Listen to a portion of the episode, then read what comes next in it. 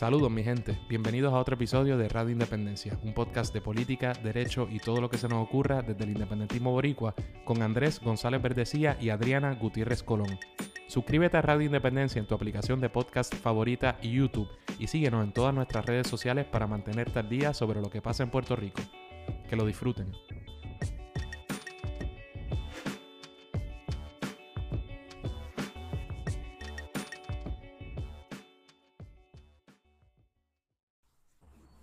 Saludos mi gente, bienvenidos a otro programa más de Radio Independencia, como siempre con ustedes Andrés González Verdecía y Adriana Gutiérrez Colón, que es la que hay, Adriana.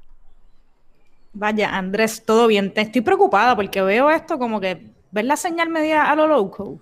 Pues, esto para la gente que nos esté viendo en video, probablemente en audio se escucha bastante bien o súper bien. Nada, pichea. Ahora yo la veo bien. Quizás soy yo.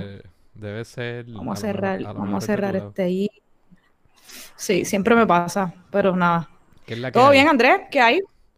Este, eh, bueno, la gente no lo sabe, pero tuvimos que hacer algunos cambios eh, en el itinerario de programas que íbamos a estar soltando, pero ¿sabes qué? Puede ser conveniente para nosotros y para nuestros podcast escuchas. escuchas. Para nuestro qué? podcast escuchas, por estar inventando palabras que no existen, tú. Sí, había, teníamos la intención de hacer otra cosa, pero esa otra cosa la vamos a hacer pronto y la vamos a guardar para ustedes, algún ching más, más elaborado.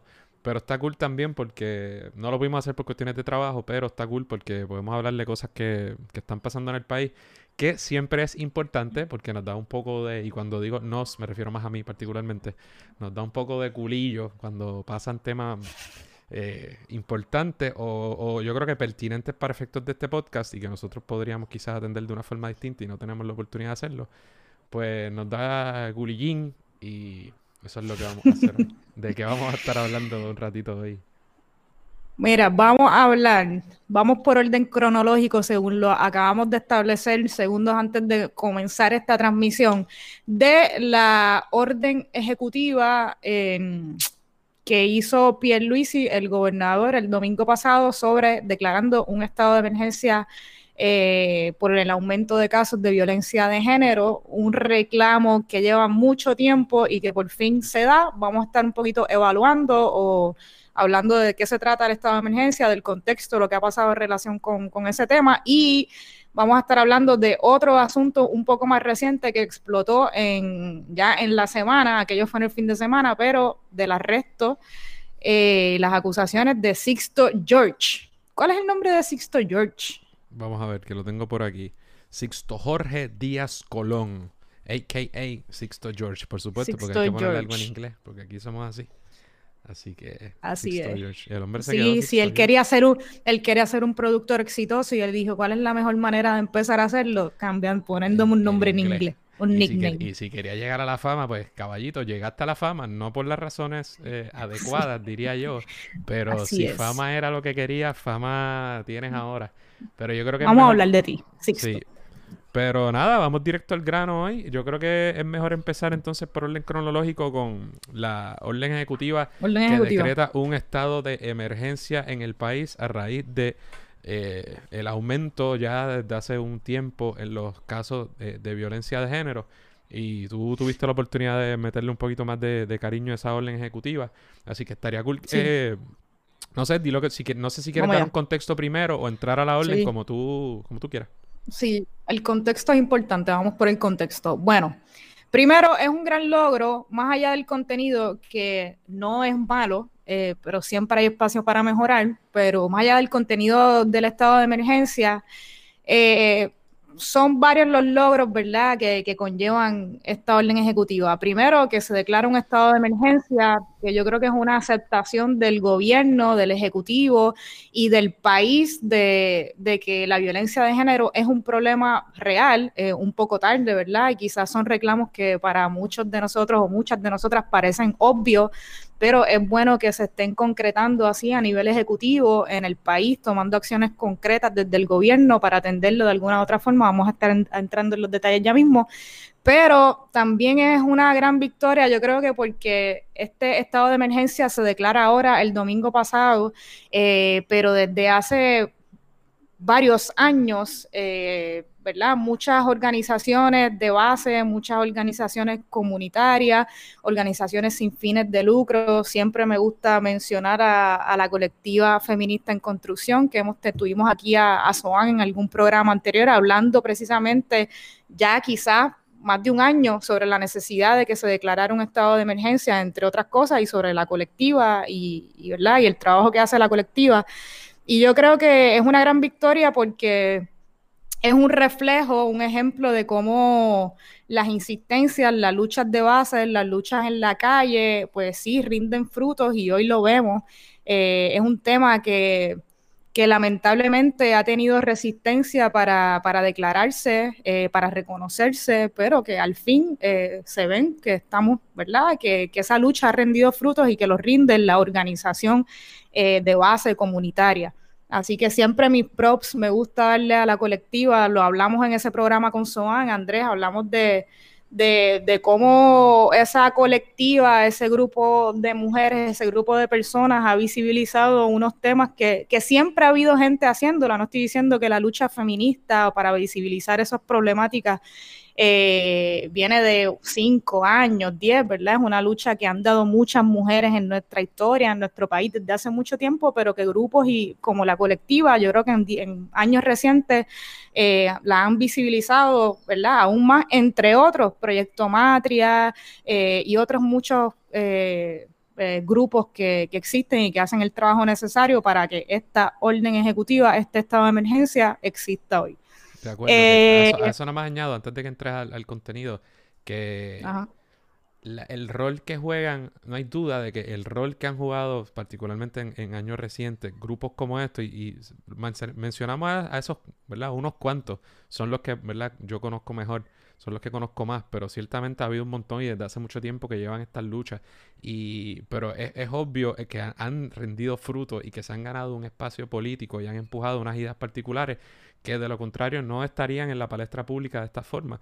Y usted no tiene que estar de acuerdo con absolutamente todo, ni sustantivamente o ni necesariamente con los estilos que utilizan X o Y grupos, porque tenemos que parar esta, estos purismos de un lado y del otro, pienso yo, este, en cuanto a, nuestras luchas y, y en general. Eh, pero no hay duda de que si no fuera por estos grupos, no eh, no hubiéramos llegado al punto en que el gobernador Pedro Pierluisi eh, hubiera adoptado esta medida que muy particular, que, ha sido pedida específicamente por grupos como la Cole. Y la única pregunta que te tengo antes de dejarte hablar, que nos expliques de qué se trata, es si te parece irónico que tenga que ser un gobernador hombre, eh, ¿verdad? El sucesor de Vázquez, en lugar de ella, mujer, quien tuvo, por supuesto, la oportunidad de hacer precisamente esto.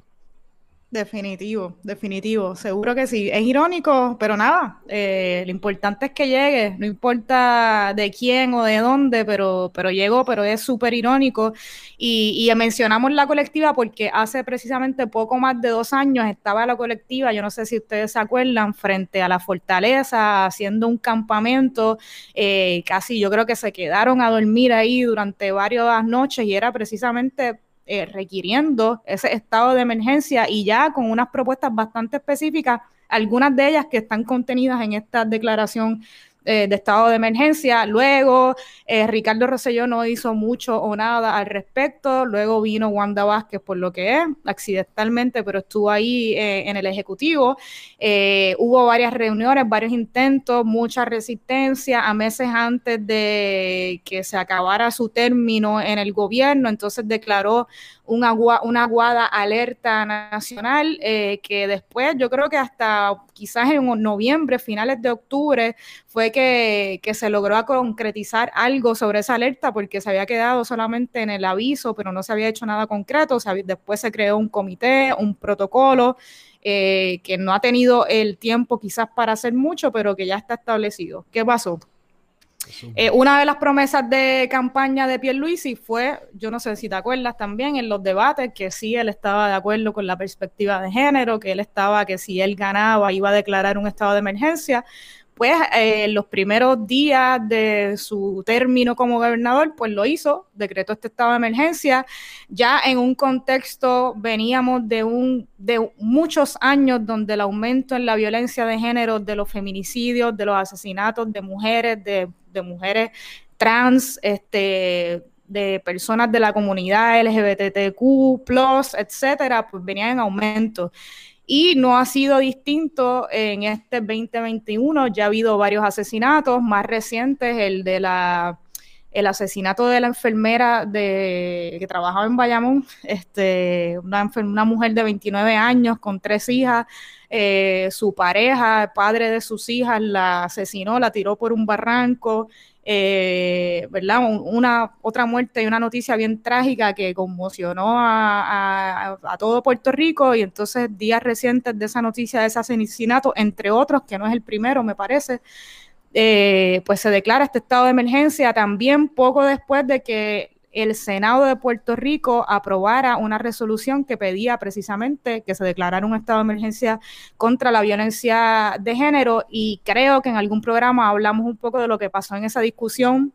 No estoy segura, eh, tú me corrijas Andrés, pero era, teníamos la posición, una resolución que se aprobó con la mayoría eh, de los legisladores, solamente Tomás Rivera Chats y Joan Rodríguez Bebe le votaron en contra y corrieron muchos videos por ahí de los turnos de Joan Rodríguez Bebe y por otra parte este, la negacionista de la violencia de género por, por preferencia en Puerto Rico, hablando, pues tirándose el discurso del All Lives Matter y de que violencia es violencia, la violencia no tiene género, la violencia no tiene sexo, demás, que los hombres mueren más que las mujeres y veíamos los turnos en respuesta muy buenos de María de Lourdes Santiago, por supuesto, de Ana Rivera Lacén, entre otros. Eh, y entonces, poco después de eso, me parece que un par de días después, entonces sale esta noticia. ¿Y de qué se trata? Pues es un tiene algunos conceptos parecidos a la alerta nacional que había emitido Wanda Vázquez, deja sin efecto muchas de esas cosas, pero recoge otras, como por ejemplo el protocolo que creaba la, alerta este, nacional de Wanda Vázquez, que era más o menos las directrices que le daba a las distintas agencias este, para trabajar, para erradicar esta violencia o desigualdad de género. Eh, pero esta ¿Qué hace? Mantiene ese protocolo, crea un comité igual multisectorial que tiene participación de las distintas agencias o departamentos de, del gobierno que de alguna u otra manera inciden con este tema, como el Departamento de Justicia, el Departamento de Seguridad Pública, el Departamento de la Familia, la secretaria del Departamento de la Familia es quien dirige este comité multisectorial. Eh, me parece que de educación, no estoy segura cuáles otros, pero por ahí hay una lista. Eh, también incluye un representante. si lo están viendo en YouTube, tengo la orden ejecutiva aquí y mientras tú hablas, nada, voy a ir, le voy a ir pasando por encima si veo cosas que tú ¿Tienes la orden ejecutiva o tienes el indictment de George? Las dos, pero ahora deben estar, ¿qué están viendo ahora? Ah, ah no, pues sorry. Pues, estoy viendo el indictment. Ah, pues gracias por decirme, pero tengo aquí, hay una tengo las dos, así que déjame ver. Pues tiene este, lo que tú la buscas, sigo resumiendo, tiene este comité multisectorial dirigido por el de cuidado, cuidado, que te ven los documents. No tengo nada, no tengo miedo, no tengo miedo. Eh, clear history, Andrés, antes del programa para irse safe. Miedo. Entonces. Déjame, ver qué estoy haciendo, que no, que no aparece lo que quiero, pero sigue hablando. tranquilo, busca, busca, dale. Pero aquí no hay miedo, el miedo lo dejamos en la gaveta. tranquilo, te veo sudando, te veo nervioso. Ahí está. Pues entonces tiene varios, un representante de la academia y tres representantes de organizaciones sin fines de lucro que atiendan o trabajen con este tema de distintas maneras. Eh, para esos representantes de la academia, de las organizaciones sin fines de lucro, yo creo que tienen que someter las organizaciones o estas personas una solicitud expresando que quieren formar parte del comité y me parece Comité PARE, que la violencia de género, que lo dice ahí, es para el Comité de Prevención, Apoyo, Rescate y Educación de la Violencia de Género. Comité PARE. Ahí está, y ahí está hay quien esté viendo el video, sale por quién estaría compuesto, como dije, este, el Departamento de Salud, de Vivienda, de Justicia, de Familia, la Procuraduría de la Mujer, que no tiene mucho protagonismo en, en el manejo de, o en la dirección, ¿verdad?, de cómo se va a atender este estado de emergencia, cosa que me parece lamentablemente positivo porque el trabajo que ha hecho la oficina de la Procuradora de la Mujer en años o tiempos recientes ha sido bastante ineficiente, así que pues nada. Eh, de la policía, de ciencias forenses, que también habíamos visto o vemos el, problema que hay con, por ejemplo, los safe kits, eh, que hay miles sin atender por falta de fondos, demás nada, e, esto es una de las cosas que crea. Ese comité va a tener los poderes de hacer varias cosas, proponer proyectos de ley, eh, distintos programas de vivienda, de salud, de cómo para establecer esta, la, el programa de educación con perspectiva de género, que es una de las cosas que incluye eh, el estado de emergencia, aunque me pareció que pudo haber sido más no sé, asertivo en el lenguaje que utilizara el estado de emergencia, porque lo que habla es del compromiso de crear y establecerlo, pero no habla, no sé, en ninguna parte menciona el, a que, se va a tener que integrar en el currículo del Departamento de Educación Pública, pero esperemos, ¿verdad?, que ese sea el resultado o el propósito de todo esto. Eh, se va a crear una aplicación para las personas o las mujeres víctimas de violencia doméstica para que puedan eh, pedir ayuda de, una manera quizás más confidencial y no tener que estar expuestas a las agresiones o repercusiones que eso pueda tener con, el agresor.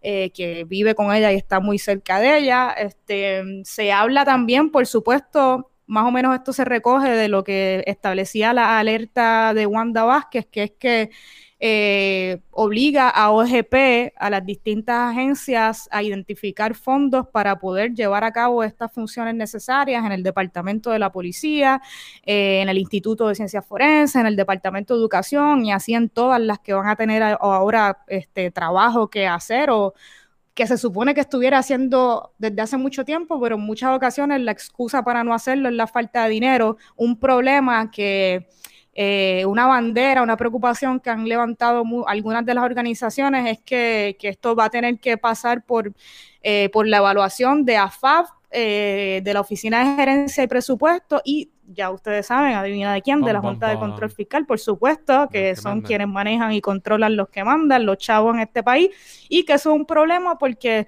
aquí pueden haber establecidas muchísimas cosas positivas y no positivas, sino necesarias para hacer los distintos departamentos y agencias, pero si a la Junta de Control Fiscal, como toda la legislación, como toda la política pública de nuestro país, le da la gana de, de negarse a establecerla, de decir que no hay los chavos para eso, pues lo puede hacer y probablemente lo hará eh, pero esos son gajes de la colonia, de nuestro sistema colonial, que vemos las repercusiones en cosas tan importantes como establecer estados de emergencia para erradicar eh, la violencia de género.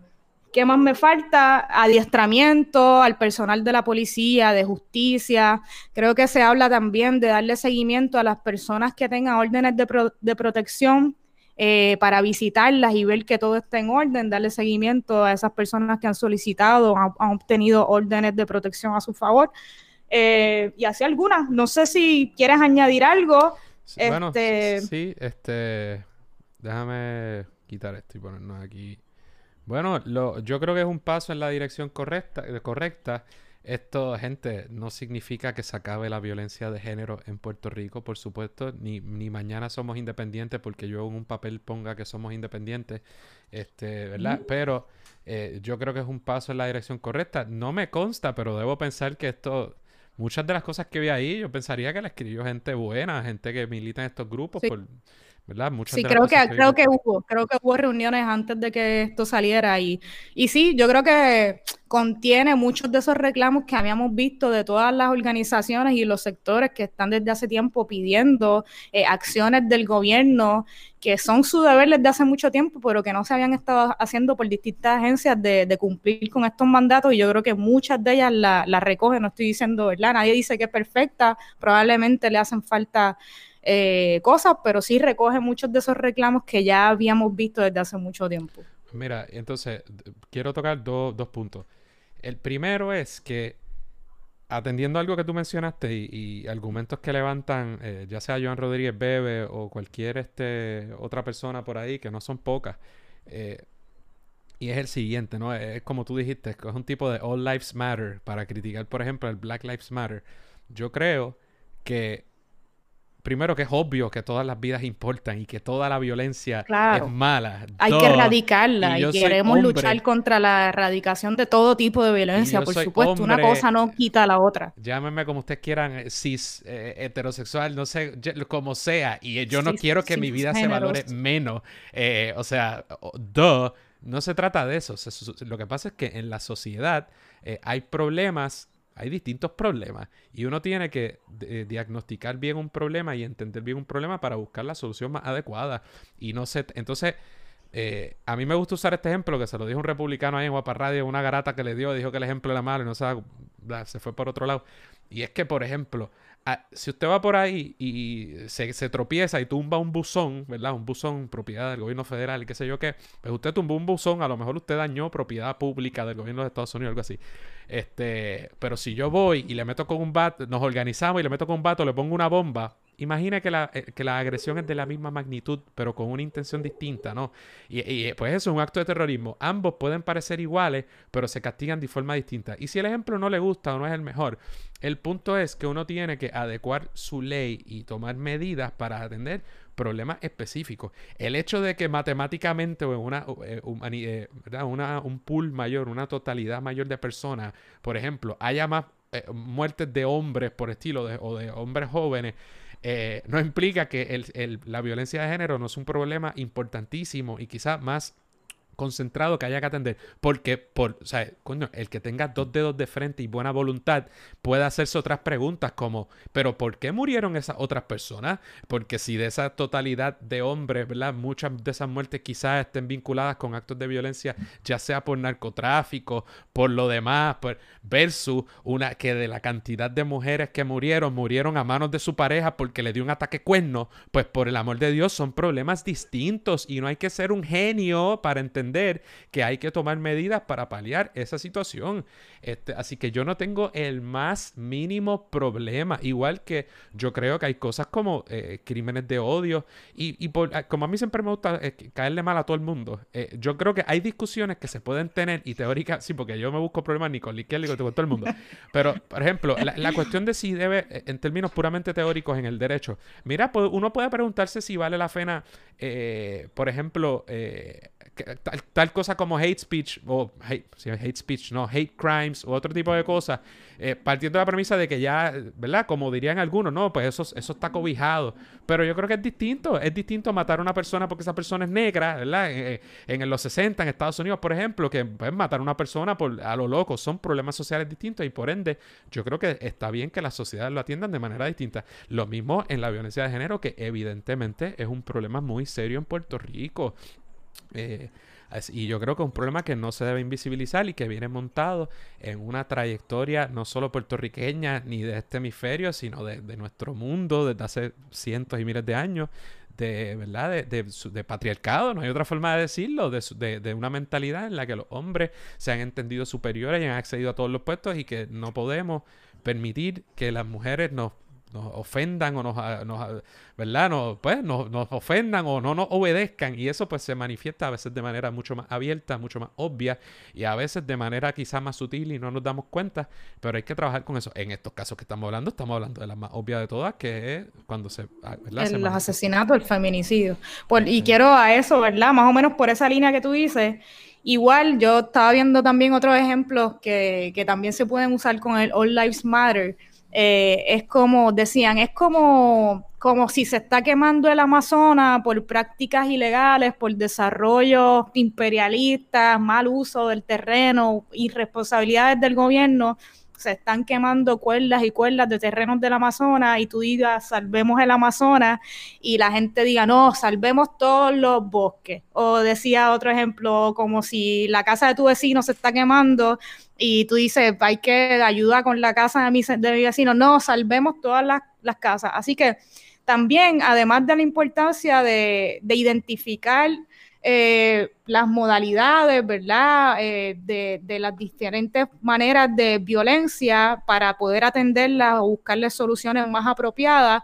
También es importante visibilizarlas, porque una manera de decir que no, no hay tal cosa, la violencia de género no es más importante que la violencia contra cualquier tipo, contra cualquier persona, pero tienes que visibilizar eh, por qué existe la violencia de género y tú hablaste un poco de eso, ¿verdad? Son siglos eh, de desigualdad que impacta de una manera más desproporcional, ¿verdad? A la vida o la integridad de las mujeres. Y si entonces también viene, y por lo que es, por la desigualdad, por la inequidad de género, por, conceptos y prejuicios que han desarrollado la, sociedad que adscribe ciertos comportamientos no solamente al hombre, a la mujer, sino a lo que debe ser femenino, a lo que debe ser masculino.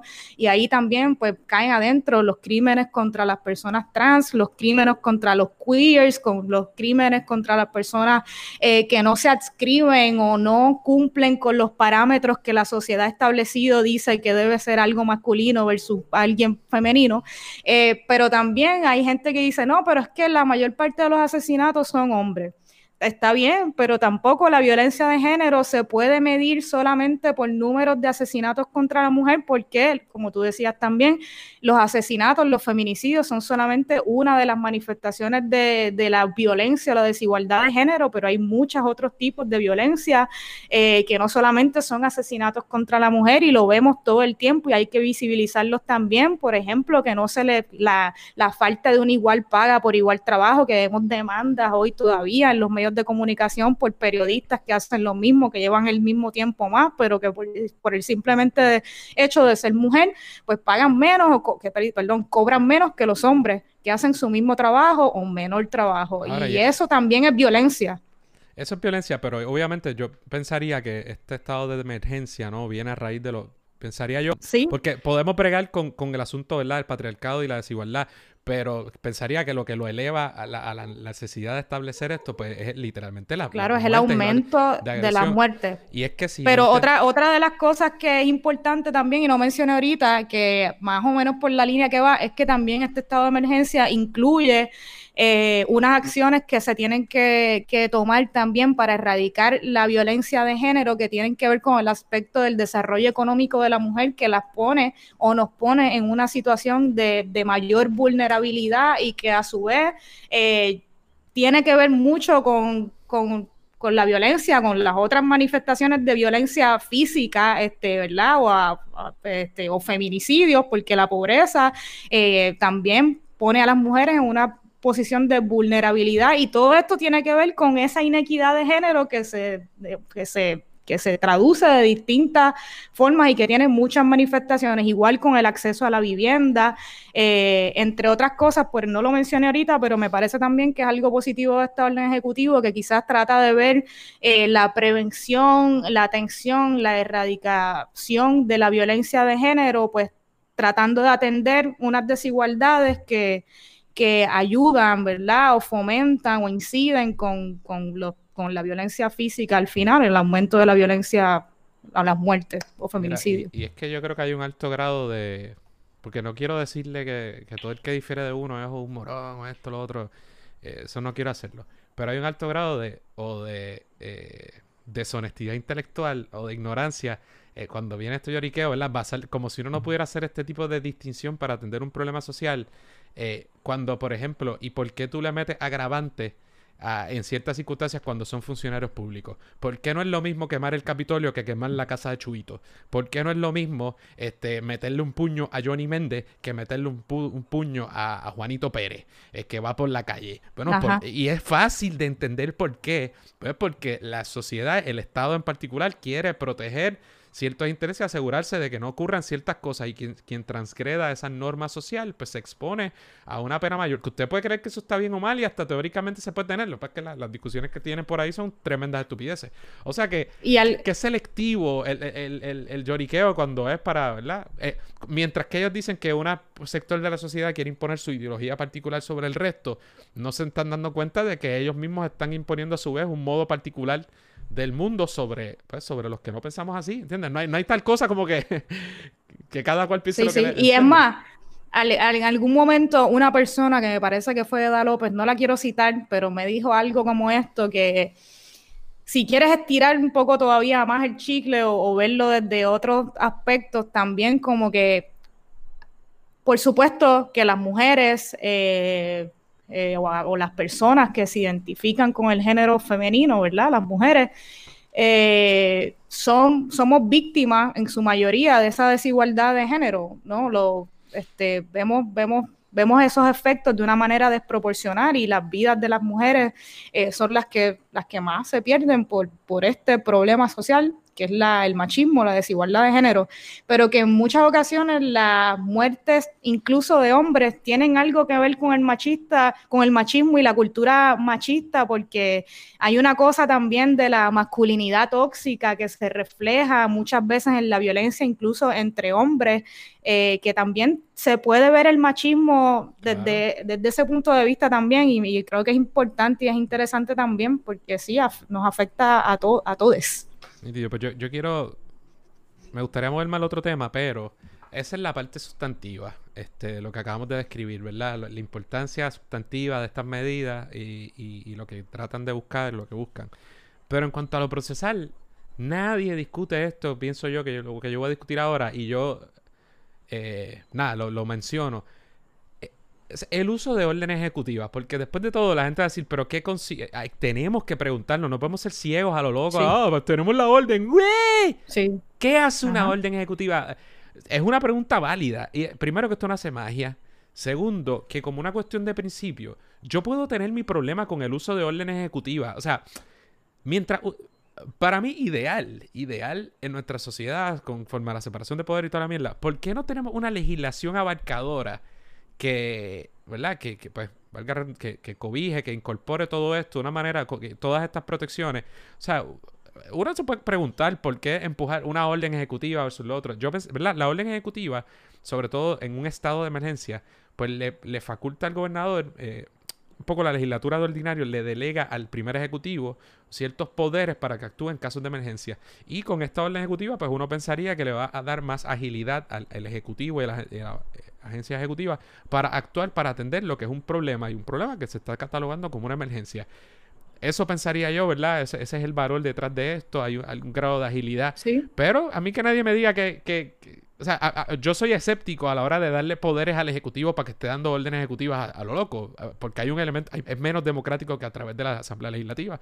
Hay gente que puede decir que ante la, en Estados Unidos pasa mucho que el Congreso ha sido tan incapaz de legislar muy efectiva, tan efectivamente que entonces los represidentes ahora, en, gran medida por Obama y ahora con Trump, eh, ¿verdad? Después Trump han llegado a, a meter órdenes ejecutivas y los gobernadores aquí llegan el primer día y firman órdenes ejecutivas.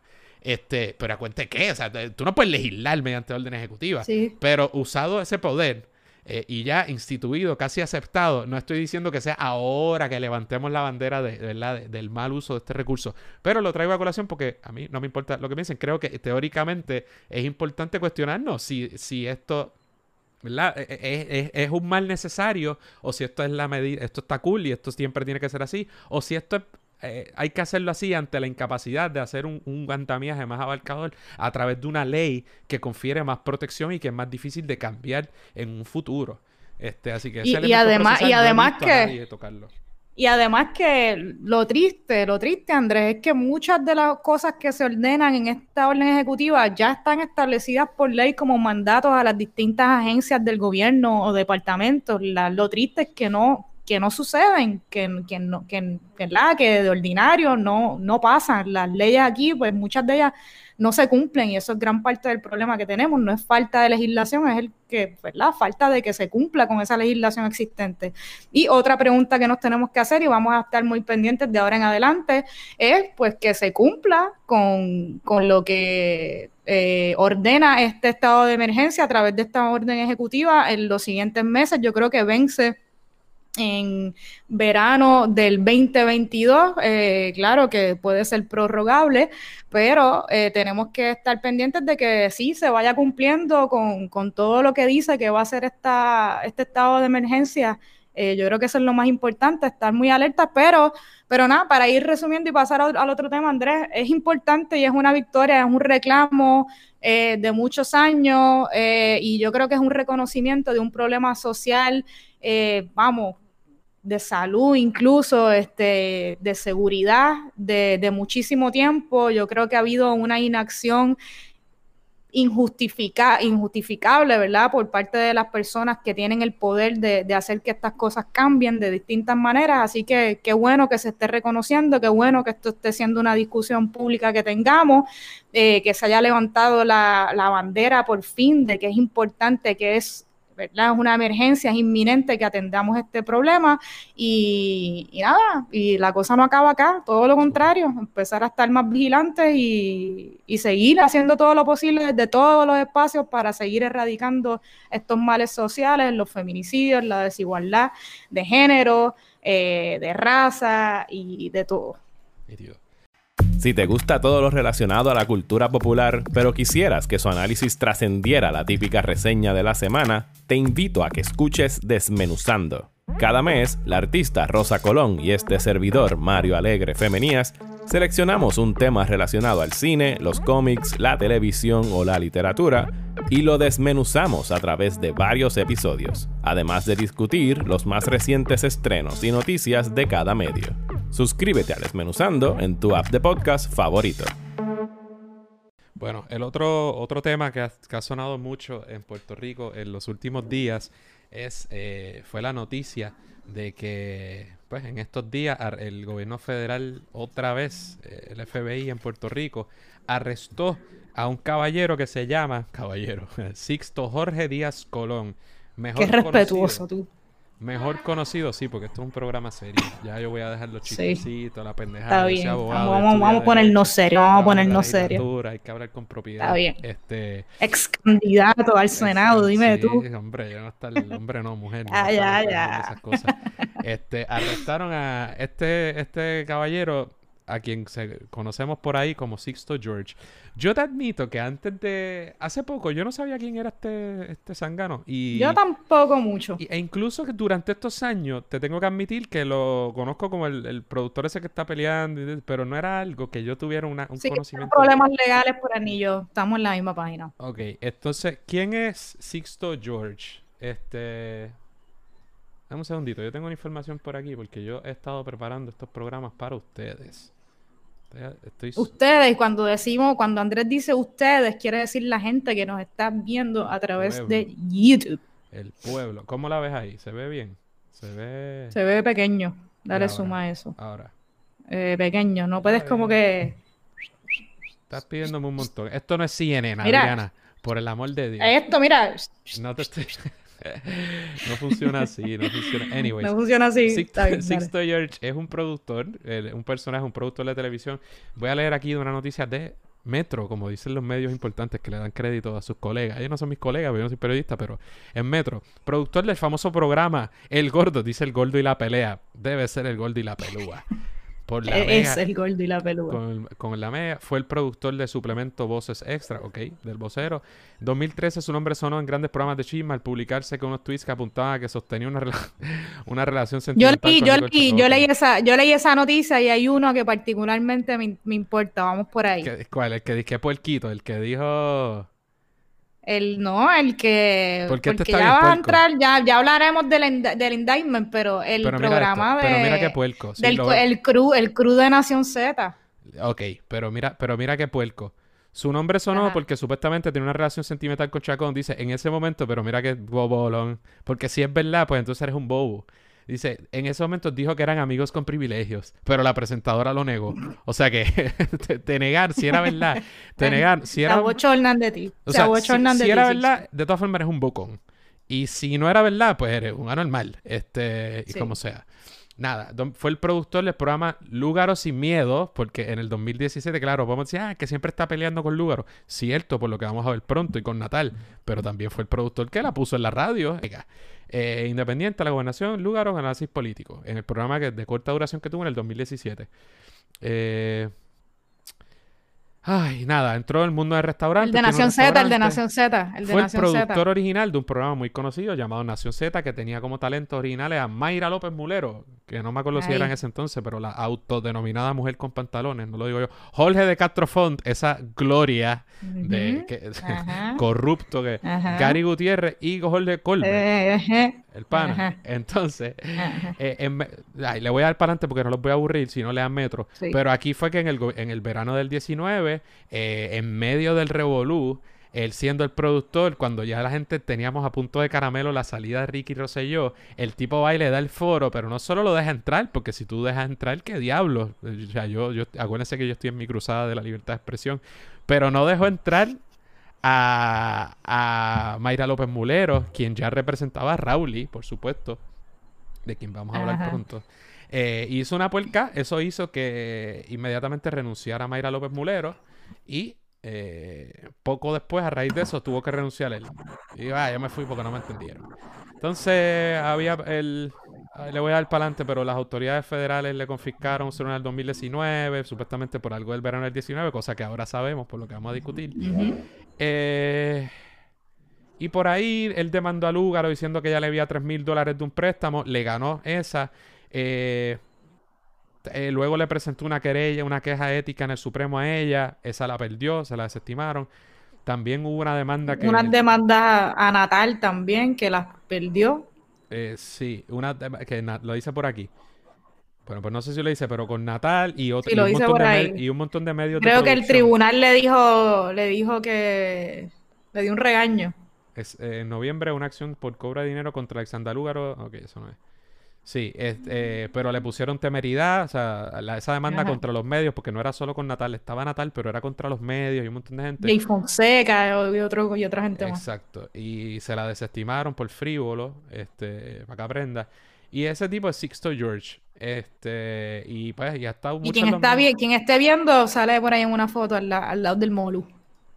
Ah, al lado del Melu. Bueno, Sí. ¿y qué pasó, Corillo? Pues Dale. que ah, en la pantalla que no sé ni lo que está saliendo. Estamos Bueno, pues dos, que nosotros. ahora eh, aparece esto que está aquí, que es un indictment. Vuelvo con mis juguetitos. Tú me dices si ves el indictment, ¿lo ves? Se ve, sí. Ok. El gobierno federal lo está... eh, es bastante sencillo. Lo está... eh, el indictment, como hemos dicho aquí, es el, el- el documento que emite un gran jurado, ¿verdad? Es la acusación formal. Eh, y básicamente lo acusan de distintos delitos, delitos federales. Es como tentativa de extorsión, extorsión y lo otro no sé si es obstrucción o, ¿verdad? Destrucción de evidencia. Y, lo que se le, y lo que se le imputa al caballero, básicamente, no sé por qué el gobierno federal en este caso, siendo tan obvio y sin ningún interés de proteger a las personas y siendo estas personas eh, más o menos nombradas en el indictment, figuras públicas y que todo el mundo sabe quién es, no me queda claro cuál es el interés de no usar los nombres, y lo cual hace bien difícil leer el, el- el documento. Pero Sí.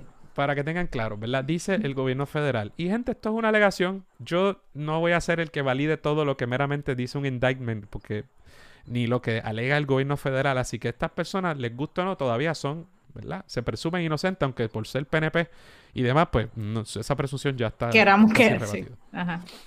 Entonces, dice que eh, básicamente lo que dice ve, Sixto George, el person 1 eh, es Raúl Maldonado, hijo, porque dice que era contratista y que era hijo de un senior officer, que person 2, person 2 obviamente es el papá de Raúl.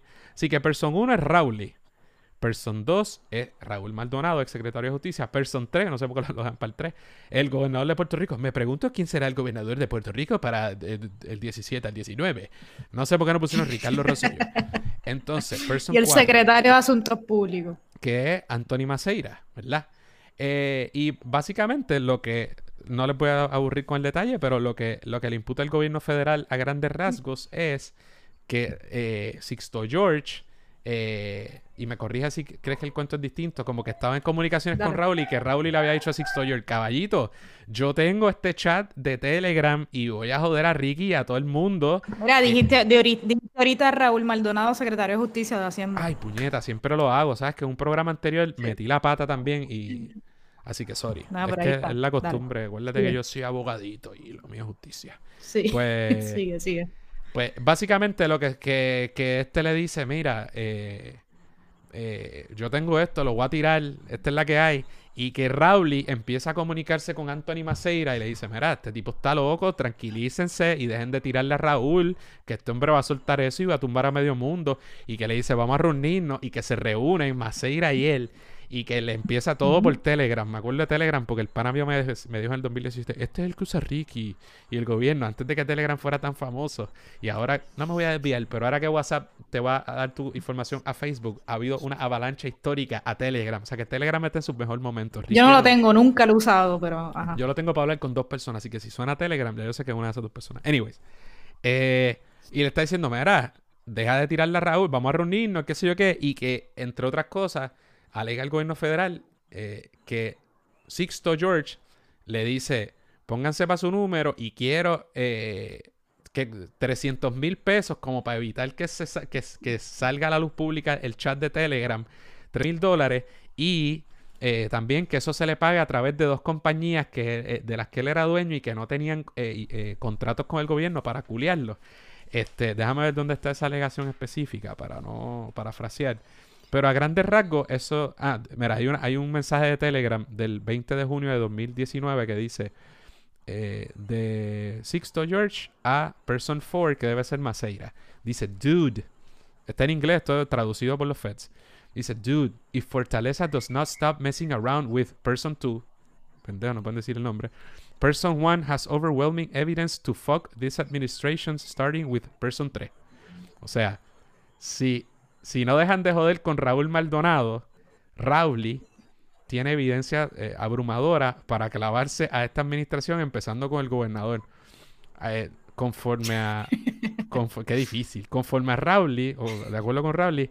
Debe eh, ser para joder. Exacto. eres tú, eres tú y Fortaleza los que están atacando a papi, a Raúl Maldonado. Este, y dice, de por ahí vamos a reunirnos, caballos, bim bam boom. Este, se reúnen. Y hay una, no, y hay una parte que hay una parte que no sé si la pasaste ya, pero cuando le dice lo de las compañías, a través de unas compañías, le dice como que, ah, y yo me comprometo a poner mis talentos que, que sean personas que hablen bien o a favor de la administración de Ricardo Rosselló, que te dije ahorita, curioso lo de Nación Z, porque ¿quiénes van a ser los talentos? Yo no voy a acusar a nadie, pero ya sabemos qué tipos de talentos son los de Sixto George, Castrofón, Gary y compañía y Fotuto pero nada. Pues entonces, más adelante dice que Person One, que volvemos a Rowley, intended to. O sea, estas son cosas que él dice. Ah, a darle para no quiero ponerle palabra en su boca.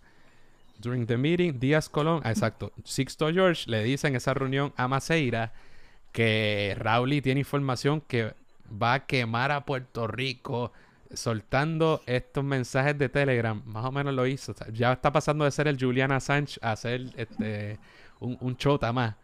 Eh, a menos que Person 1, o sea, que Sixto George, a menos que él reciba, porque es otra, como dice Person 1, vuelven a poner Person 1, entonces Person 1 dice que a menos que Person 1, habla como Miguel Coto, eh, reciban aproximadamente 300 mil dólares.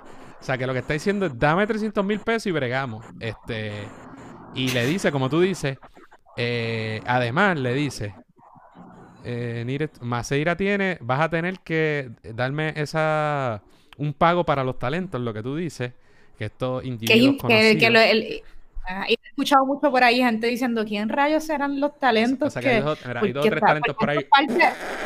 eso, es parte del problema, para que, tú, para, que, para que entiendan cómo funcionan los medios de comunicación aquí, que tú le dices a cada cual el productor o quien sea de un programa le dice a los talentos, háblate bien de este y contrata fotutos para que digan mentiras y uno lo escucha como si fuera cualquier Ah, pero hay, que, pero hay, que, pagar las redes porque Twitter, ya lo estoy en una, estoy zumbando todo lo que leo y cada vez estoy más alto de la censura que, ah, pero hay que tumbar las redes porque el fascismo, porque, ah, sí, para que CNN y, y, y, toda esta gente se quede con el canto. Nación Z. La linda, la linda. Se chavó Nación Z. Ajá, dale. bueno, este, todo es BS, la mega, porque es que para colmo, ¿quién conoce? Pero esta gente domina un montón de medios. Y lo mismo con el bendito, con el medio que usted quiera. Eh, independentistas no son, pero bueno, y pipiolos menos. Este, y como tú dices, el segundo cantito de ese mensaje es y obtener, mira qué cojones, obtain the reinstatement. O sea, of certain government contracts benefiting Sixto George con el Departamento de Hacienda y OGP que no fueron renovados cuando Raúl Maldonado, Maldonado, Maldonado salió de esa oficina el 24 de junio de 2009. O sea, mira qué cojones.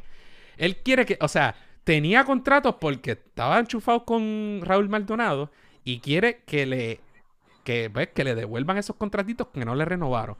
Cosa que dice por ahí muy bien la, la, la acusación y presumo que en eso se engancha más seria más, que ni le dieron los contratos ni le dieron los 300 mil pesos.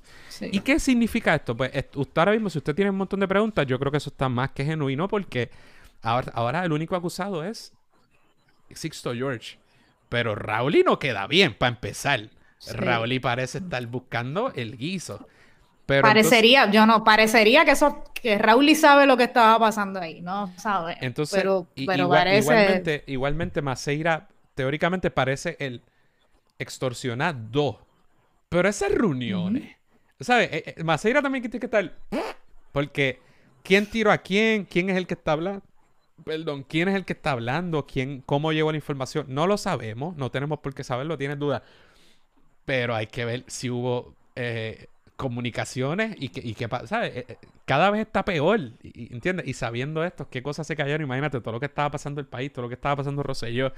Este... Sí, porque, digo, sí, porque tú... Eh, sí, porque está fuerte, porque el mensaje, digo, no sé, yo no, pero si a ti te envían un mensaje y te dice, mira, que vamos a reunirnos porque hay que hablar las cosas, tienen información, se pueden, pueden joderte a ti, a los tuyos, al gobierno, a tu administración, vamos a reunirnos para ver cómo podemos trabajar eso.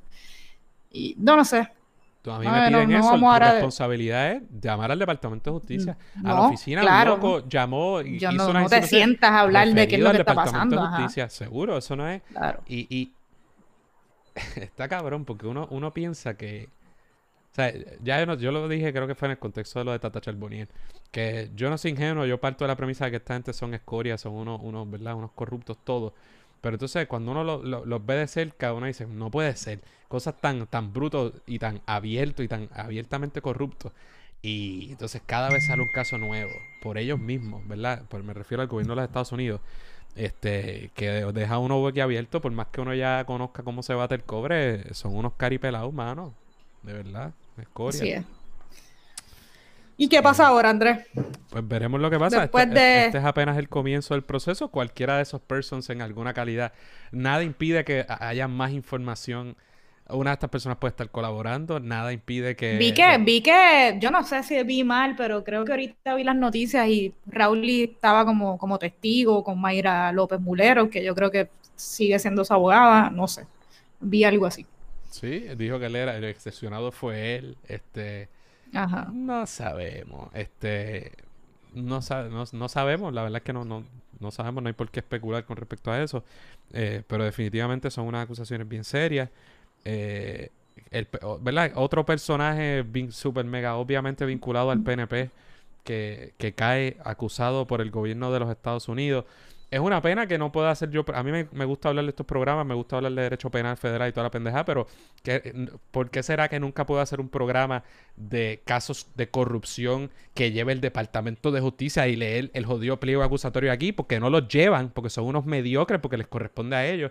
Entonces tienen que venir los federales a, seguir. Increíble, parecería que sí, sí, sí, sí. Lo cual es una vergüenza para nosotros, pero este, eso es lo que hay no me da ninguna pena. lo representó el Public Defender en esta etapa. Ya yo vi algo, ah, tanto que Ron que se fue con el Public Defender. Está bien, es verdad. Y a lo mejor la gente tortosa, el abogado le llega allí rápido y llega a moler y tal.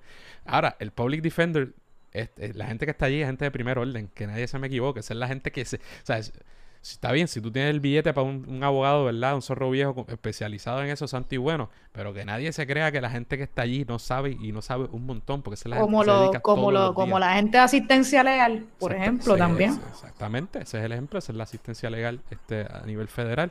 Claro, cobran un poquito mejor, porque así es la, así es la vida. Lamentablemente también. Pero le meten, este, y el, pues un public defender Lo atendió, pero igual puede ser en el momento, tú sabes, lo que es, porque este es el, el- primer enfrentamiento al proceso, ya salió libre bajo fianza.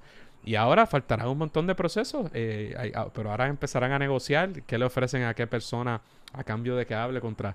Esto no tiene por qué terminar aquí, pero es una acusación relativamente sencilla en el sentido de que, ¿verdad? Lo que se- es como straightforward, es la, es la, lo que quiero decir, versus otra acusaciones de ¿Qué pena conlleva? ¿Qué pena conllevan esos Ay, delitos? hay, ¿No hay sabes? que, hay que, no, tendría que verlo, pero eso es complicado, sobre todo las penas en el sistema federal eh, eh, eh, eh, no son tan sencillas de, de- de establecer y pueden defender de un montón de factores, desde el delito que se imputa, un montón de factores. Y en estos momentos no tengo y no creo que esté claro el, el- que se pueda establecer. Y depende en última instancia también del historial de la persona, de, de muchas cosas que no tengo a mi disposición, pero, pero son cargos federales de extorsión y con tres cargos, poquito no va a ser. Este, eh, y de nuevo. Mira, y, y yo creo que otra cosa importante, más allá de lo legal y, y esto, como mencioné ahorita, tú sabes, ¿quién es? Empezamos por donde, ¿quién es Sixto George? Pues es un productor de programas que tiene mucha influencia en los medios de comunicación, que son los programas que nosotros,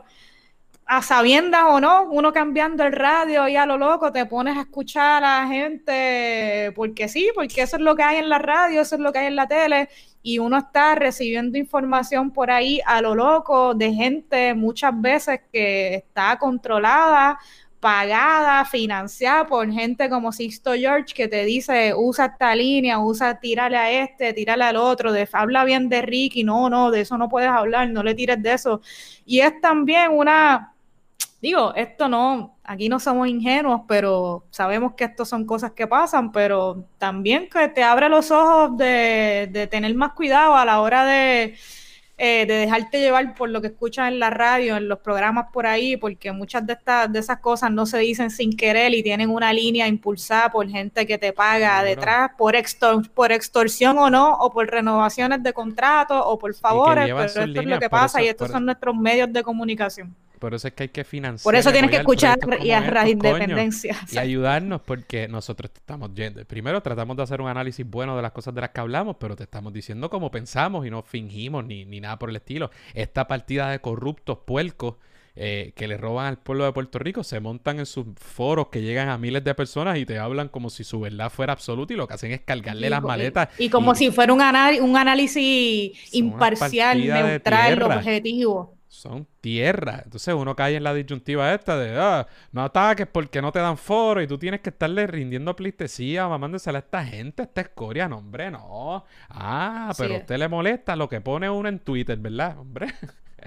y vuelvo, eh, tiene que tener cuidado porque versus que... Como si todo el mundo pudiera montar su kiosco y expresarse libremente en el nuevo día, y expresarse libremente en SBS, y expresarse libremente en Radio Isla y en WKQ 580 y en, en Noti1 y en Guapa Radio. Ah, pero Dios me libre el que vaya a Guapa Radio. No, ¿a dónde voy a ir? ¿A, a- a qué foro me vas a dar tú? Por poner un ejemplo, ¿verdad? Eh, que, que Sí. no es tan sencillo como parece. sí, ¿no? Este, Nosotros creamos el nuestro, así claro, es. respetando unas líneas y unas cosas que uno no cruza. Este, así que yo creo que eso es lo que eso es lo que hay por ahora, ¿verdad?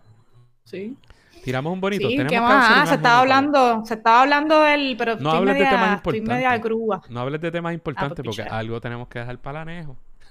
Así que Está bien, pues dale. no hablemos de temas acabó. importantes. Llevamos 57 minutos. Vamos a dejarla aquí. Está o podemos bueno, hablar de un un, bonito. buen programa. Sí. Ah, un bonito. Eh... ¿Qué quieres que te diga? Netflix, diablo, nuestros bonos ahí. Ah, ¿sabes que el otro día nos escribieron Ah, sí, en Twitter? Compañero Pablo de Sí. Fendini, pana. Pero no lo he visto. No, Exacto. no recuerdo ni el nombre. Yo tampoco. Pero vamos a ponerlo por ahí de asignación de antes. Si te escuchan carro, es el balcón del apartamento. Lo escuché. Este, bueno, no quiero hablar- lo voy a vamos hablar a ponerlo en agenda para verlo después y hablar del tema. Y yo pues sigo lo que nos propuso Clone- Pablo. Sigo viendo Clone Wars, que se joda. Veo Yo he visto par de- estoy bien empe- orgulloso. mira, empecé a ver una serie que se llama 30 monedas en HBO, diablo, después La que lloraste, esa fue la que me...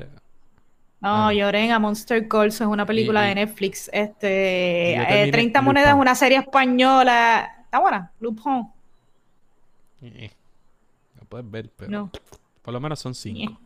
Que no es una cosa... este, Eh, ajá, eso está bien. No te gustó. Bueno, pues 30 monedas, una serie española, pero es como que de diablos y, y, Satanás y exorcismo, pero entonces cada vez me estoy dando, cada vez me estoy dando más cuenta. No, pero sí, sí, porque para eso voy. en algún momento dije, fíjate, ¿tú tienes HBO, Andrés? Tengo ahora acceso a HBO Maxi.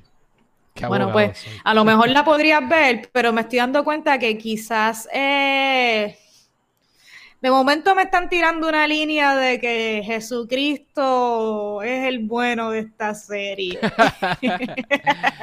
no sé, mira, pues no quiero irme abruptamente. Con tu crucifijo. Que nos fuimos, ¿qué te pasó? Es que, es que yo soy tan OCD que ahora mismo tenemos 58 algo y no quiero llegar a la hora para decir que... no, y vamos Tú eres como los que van en el carro y subes el volumen en 20, 25, 30. Claro, por supuesto. Pero me voy. no puede ser 31, 32. Y si quieren seguir esta, contestación, esta conversación, conviértanse en patrocinadores Podrigo de Radio Independencia. Cuídense. Dale, nos fuimos. Bye. Eso es todo por hoy. Esperamos que les haya gustado el programa. Recuerden suscribirse a Radio Independencia en su aplicación de podcast favorita y YouTube. Y síganos en todas nuestras redes sociales para mantenerse al día sobre lo que pasa en Puerto Rico. Hasta la próxima.